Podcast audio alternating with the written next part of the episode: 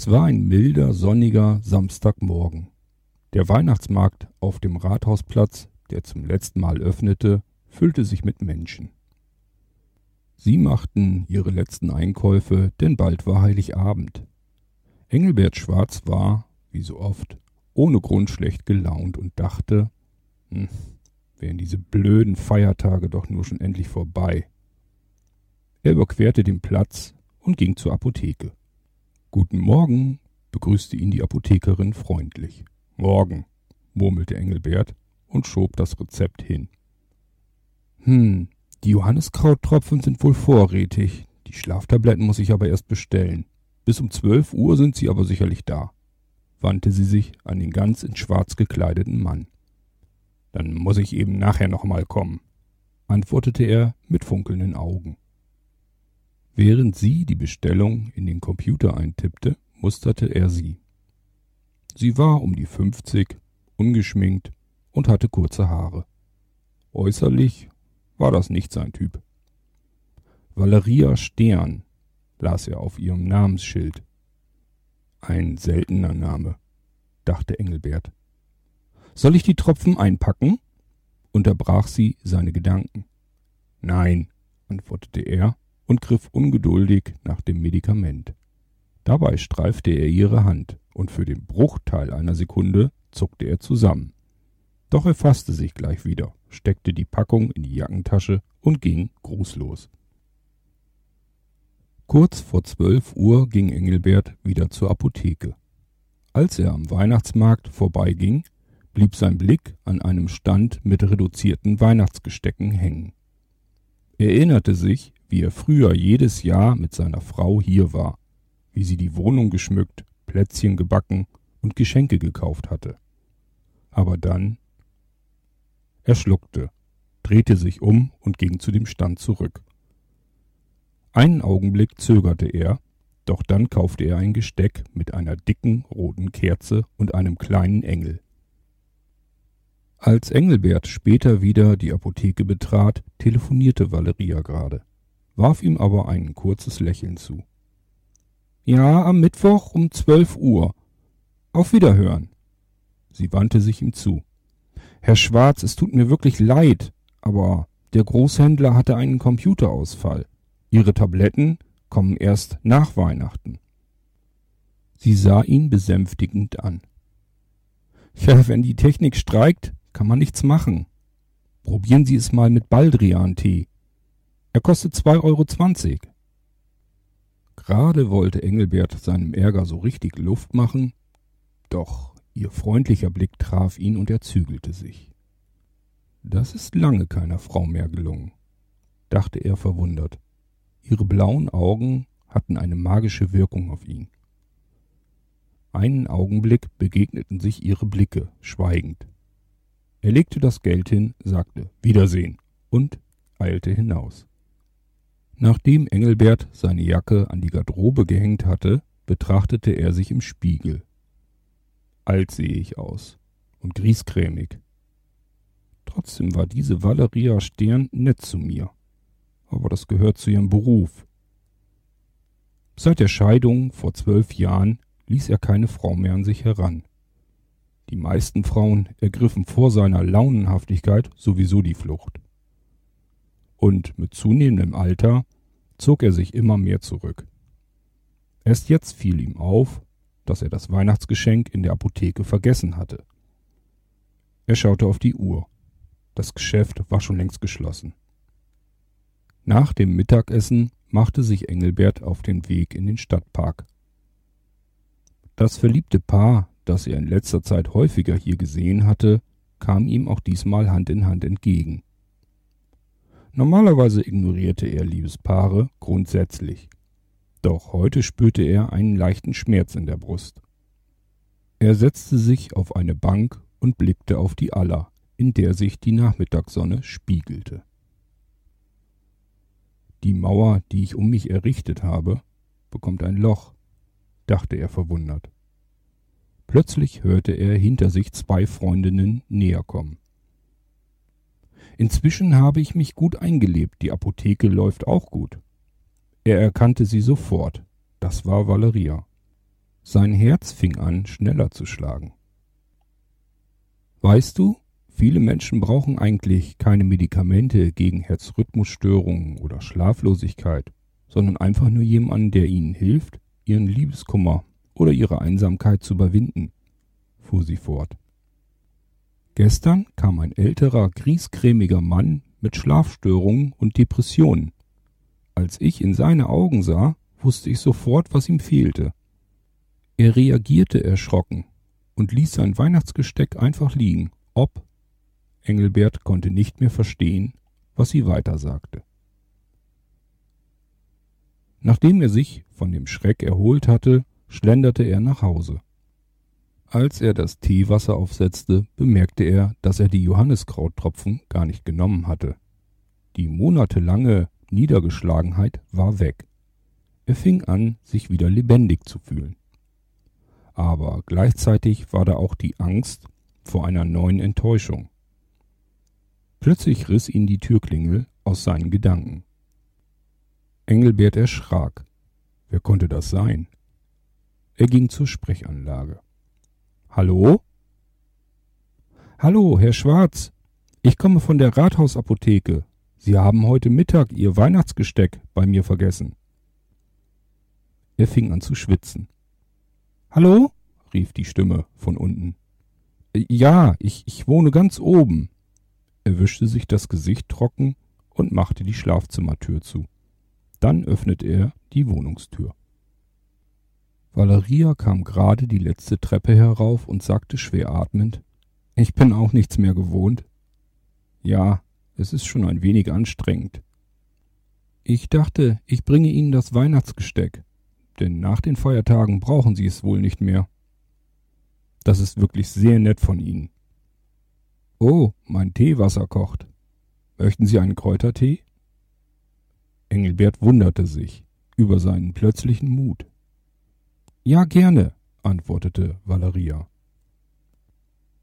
Sie zog den Mantel aus und folgte ihm in die Küche. Engelbert stellte die Tassen und das Gesteck auf den Tisch und zündete die Kerze an. Dann nahm er den Engel von den Tannenzweigen und stellte ihn vor Valeria. Sie sind mein Weihnachtsengel, sagte er lächelnd und sah sie lange an. Während Valeria schweigend ihren Tee trank, sagte er haben Sie morgen Nachmittag schon etwas vor? Nein. Möchten Sie mit mir um 17 Uhr in den Dom gehen? Ja, gerne. Engelbert strahlte sie an und brachte sie zur Tür. Ich komme um 16 Uhr zu Ihnen. Und nach dem Gottesdienst könnten wir doch auch noch zusammen essen. Ja, warum nicht? Das wäre schön. Sie verabschiedeten sich. Engelbert räumte die Kräutertropfen in den Schrank und spülte die Tassen. Dann ging er zum Kleiderschrank und überlegte, was er morgen wohl anziehen würde. Als es am nächsten Tag an Valerias Tür klingelte, öffnete sie ihre Haustür und sah keinen Engelbert. Stattdessen standen da drei Sträucher in Töpfen vor ihrer Tür. Und das Erstaunliche war, sie blühten. Einer gelb, einer rosa und einer sonnig orange. Ich war früher Gärtner von Beruf, stopfte Engelbert plötzlich von der Seite hinter die Blütenpracht, und Valeria war kurz erschrocken und dann aber auch gleich wieder von Glück erfüllt über diese Farbkleckse vor ihrer Haustür. Winterjasmin, duftender Schneeball und Zaubernuss, erklärte Engelbert während er sich aus seinem scheinbar endlosen Schal wickelte. Die meisten Menschen wissen gar nicht, dass es hier Pflanzen gibt, die mitten im Winter blühen. Er fixierte Valerias frühlingshimmelblaue Augen. Möchten Sie wissen, was es mit Ihnen auf sich hat? Valeria lächelte. Gern, aber kommen Sie erst einmal herein. Und dann, bei einer guten Tasse Tee, freue ich mich auf Ihre Geschichte. Es ist eine sehr alte Geschichte, begann Engelbert, den Candes in seiner Teetasse rührend. In jenen lang vergangenen Wintertagen kamen nicht nur die Weisen aus dem Morgenland in den Stall von Bethlehem. Auch ganz oben im Norden gab es weise Männer. Valeria lauschte gespannt der tiefen, angenehmen Stimme und legte ihm ein Stückchen Rosinenkuchen auf den Teller. Heiki und sein halbwüchsiger Sohn Rinja kamen aus einem Land, in dem das Leben und die Farben den größten Teil des Jahres unter einer gleichgültigen Schneedecke begraben lagen und wo die Tage fast nur einen Atemzug dauerten, während die Nächte kein Ende fanden. Die beiden hatten eine sehr lange und lehrreiche Reise hinter sich. Die Geschichte jener Nacht, als das Jesuskind geboren wurde, kennt jedes Kind. Jährlich wird erzählt von den Engeln und von den Hirten und von den heiligen drei Königen und ihren Geschenken. Aber kaum jemand weiß, dass auch Heiki damals unter den Hirten stand und andächtig auf das Jesuskind schaute und dass Rinja mit angehaltenem Atem die winzige Hand berühren durfte. Heiki saß in dieser Nacht eine Weile bei Josef und Maria, die vor Müdigkeit nicht schlafen konnten, und erzählte ihnen vom Norden, von dem weichen hellen Schnee, unter dem sein Land träumte. Das kühlte ihre Sorgen und ließ sie ein wenig zur Ruhe kommen. Rinja schlief hinter dem Stall unter den Palmen, in eine Decke gewickelt und mit seinem Rucksack als Kopfkissen. Er sah den Stern von Bethlehem groß und nahe, und der Wind flüsterte in seinen Ohren und erzählte von Wundern. Dabei duftete es so dicht nach Oleander und Orangenblüten, als könnte er den Geruch berühren. Sehr früh am Morgen als gerade die erste pfirsichfarbene Dämmerung hinter dem Horizont hervorschlich, erwachte er und sah Maria aus dem Stall treten. Sie bat Rinja leise, er möge doch ein neues Bündel Stroh aus der nahen Scheune holen, damit sie dem Jesuskind ein frisches Lager bereiten könne. Sie traue den Läusen und flöhen nicht, und außerdem habe das Kind in der Nacht geschwitzt. Rinja beeilte sich, ihr diesen Wunsch zu erfüllen. Maria hielt das schlafende Kind auf dem Arm, während Rinja sorgfältig das Stroh in der Krippe auswechselte. Dem Jesuskind schien das zu gefallen, denn als Maria es wieder hinlegte, streckte es sich und gähnte mit einem schmunzelnden Mundwinkel, ohne aufzuwachen. Rinja nahm das alte Stroh mit hinaus. Er konnte keine Flöhe oder Läuse entdecken, und sehr nass geschwitzt kam es ihm auch nicht vor. Er trocknete es vorsichtig auf einem flachen Stein in der Morgensonne. Danach stopfte er damit seinen Rucksack aus. Da er kaum etwas besaß, war viel Platz darin, und das Stroh wog ja so gut wie nichts. Auf seiner beschwerlichen Reise nach Hause hatte er nun ein weiches Kissen, und sein Kopf ruhte auf dem Stroh, auf dem das Jesuskind geschlafen hatte. Und ihm war, als hätte er nie zuvor Träume gehabt, die so voller Licht waren. Rinja trug einen Schatz bei sich, von dem niemand etwas ahnte. Kein Räuber würde ihn stehlen, es war ja nur altes Stroh.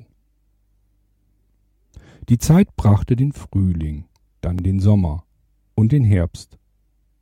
Heiki und Rinja wanderten nach Norden, als sie ihr Land erreichten und sich schließlich ihrem Dorf näherten, lag bereits wieder Schnee. In der nächsten Zeit fand Heiki wenig Schlaf, denn alle saßen jeden Abend um sein Feuer bis weit über Mitternacht. Heiki musste vom Süden erzählen, von Josef und Maria und dem Jesuskind, aber auch von den fremden Häusern und Ernten und Sitten während draußen über dem Fjord ein Orkan tobte und das Eis bedrohlich auf dem Dach knackte. Rinja saß bei seiner Großmutter und erzählte auf seine Art. Sie war schwach geworden während seiner Abwesenheit und litt unter Kopfschmerzen. Doch Rinja fertigte ihr eine Nackenrolle aus einem alten Gewand und einem Teil des Strohs, auf dem das Jesuskind geschlafen hatte. Es ging ihr schon am nächsten Tag besser, und sie nahm seine Hand und versicherte ihm, ein schöneres Geschenk hätte er auf der ganzen Welt nicht finden können. Den Rest des Strohs breitete Rinja hinter der Hütte aus, wo eine struppige, graue Kletterpflanze und zwei krumme, kahle Sträucher im Sturm froren. Er würde noch eine Ewigkeit warten müssen, bis zum Frühjahr. Aber wenn es soweit war, würde er dort Blumen pflanzen, und das Stroh würde sie schützen und ernähren. Am Morgen des heiligen Abends hingen aufgeblasene schwarze Wolken so tief, als müsse man sich vorsehen, um sich nicht den Kopf daran zu stoßen. Es wurde kaum hell. Rinja kämpfte sich durch den Schnee hinter die Hütte, um Brennholz hereinzuholen. Plötzlich blieb er stehen wie eingefroren. Einen Fuß noch in der Luft vor Erstaunen. Da leuchtete etwas Buntes an der Häuserwand. Dabei gab es doch zu dieser Zeit in dieser Landschaft keine Farben, bis auf das Nordlicht. Er ließ den Holzkorb stehen und lief hin. Er fühlte, wie Tränen in ihm aufstiegen, langsam und heiß von ganz innen aus seinem Bauch bis in seine Augen. So andächtig staunte er. Die graue Kletterpflanze an der rauen Hüttenwand hatte grüne Arme zum Giebel ausgestreckt und war voll sonnig gelber Blüten, wie in einer Erinnerung aus einem Hochsommer in Rinjas Kindheit, als er noch mit seiner Mutter auf einer Bergwiese gespielt hatte. Der linke krumme kahle Strauch war nicht mehr kahl, er war bedeckt mit aufrechten orangenen Büscheln wie kleine Feuer, die Wärme in den Schnee und Rinjas Seele brannten. Der rechte Strauch war auch nicht mehr nackt, sondern trug schwer an rosa Blütenbällen, und diese dufteten so fruchtig wie die Orangenblüten in der Nacht, in der das Jesuskind geboren wurde und auf dem Stroh geschlafen hatte, das jetzt die Wurzeln der Pflanzen wärmte und schützte. Rinja kniete eine Weile vor diesem Wunder und schnitt ganz behutsam dann mit seinem kleinen Messer drei Zweige ab einen mit sonnig gelben Blüten, einen mit aufrechten Büscheln wie kleine Feuer und einen mit rosa Bällen voller Duft. Er brachte sie seiner Großmutter, die ein klares Leuchten in ihre Augen bekam und ein tiefes Lächeln, wie er es gar nicht mehr an ihr gekannt hatte. Seither sagen die Menschen, wenn sie sich besonders wundern, gerne einmal, du heiliger Strohsack. Und seit dieser Zeit blühen zu Weihnachten Winterjasmin, duftender Schneeball und die Zaubernuss. Musik